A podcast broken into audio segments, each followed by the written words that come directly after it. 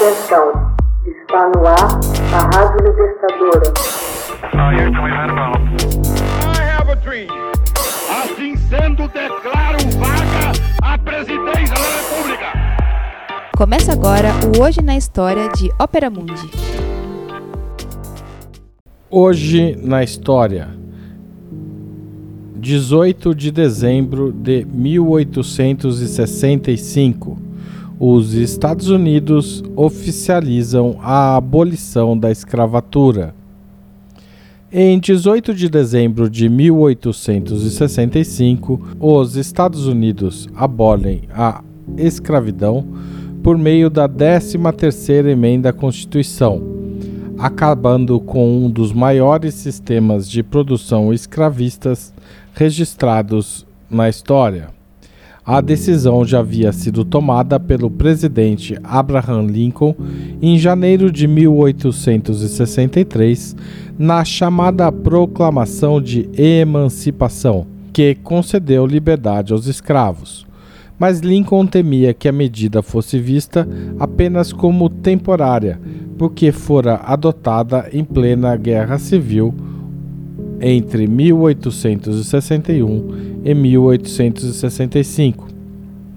Desse modo, para libertá-los nos estados em que a escravidão ainda era considerada legal, Lincoln apoiou abertamente a emenda como meio de garantir a permanente abolição da escravatura. Abre aspas, nem a escravidão, nem qualquer outra forma de servidão involuntária podem existir se os objetivos principais da Guerra de Secessão são outros, ela se consolida bem pela libertação dos escravos, de direito, pelo menos, afirmara o presidente.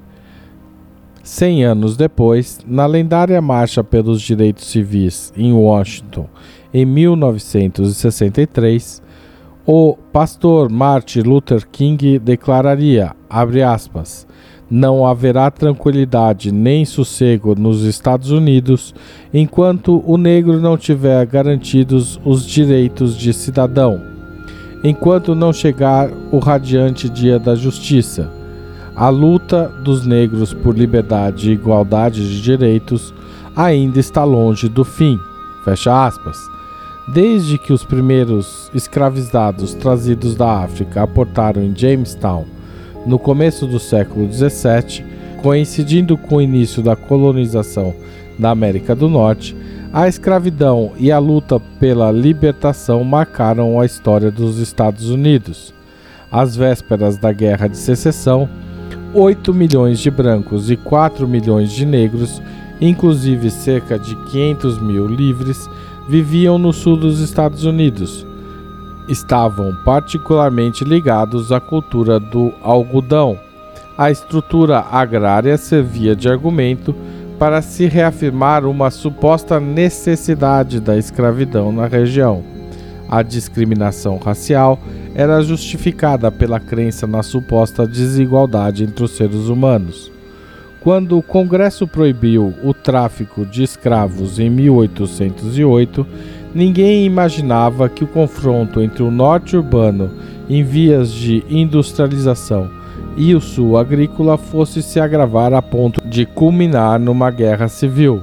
A escravidão pode ter sido o estopim do conflito, mas os motivos reais residiram no intricado conjunto de fatores econômicos, sociais, culturais e políticos. Na primeira fase do conflito, o Norte lutou pela unidade da nação e não pela abolição da escravatura. O presidente Lincoln dizia, aspas, se eu pudesse salvar a União sem libertar um único escravo, eu o faria. Ao ver que os nortistas não conquistavam vitórias decisivas, Lincoln aderiu às reivindicações dos abolicionistas e transformou a guerra contra os estados rebeldes numa luta contra a escravidão.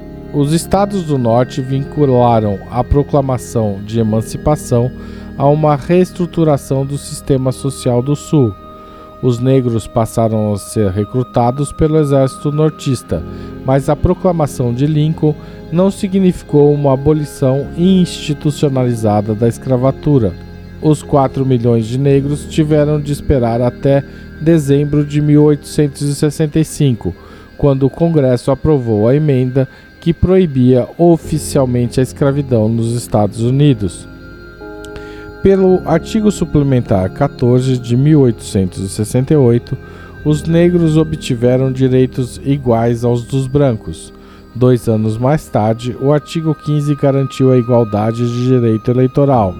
Estados como Carolina do Sul, Mississippi e Louisiana, porém, deram um jeito de burlar os direitos dos libertos, mantendo restrições legais, os chamados Black Codes. A emancipação de Lincoln não conseguiu acabar com a humilhação das pessoas negras.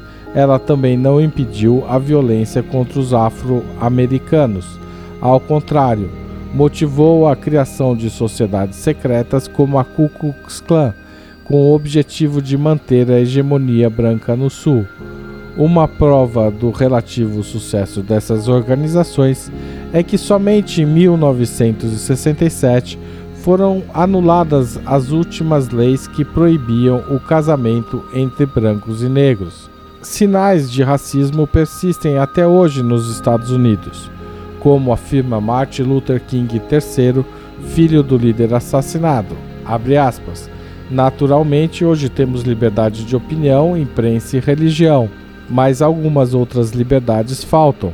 Basta pensar, por exemplo, nos altos escalões empresariais que são dominados claramente por homens brancos. Fecha aspas. As tensões sociais continuam. A população das prisões norte-americanas é esmagadoramente negra. As organizações racistas ainda agem, principalmente nos estados do sul, e atos de agressão policial são especialmente violentos contra os negros norte-americanos. Hoje na história. Texto original de Max Altman Locução de Haroldo Cerávulo Cereza. Você já fez uma assinatura solidária de Opera Mundi? Com 60 centavos por dia, você ajuda a manter a imprensa independente e combativa. Acesse www.operamundi.com.br/apoio.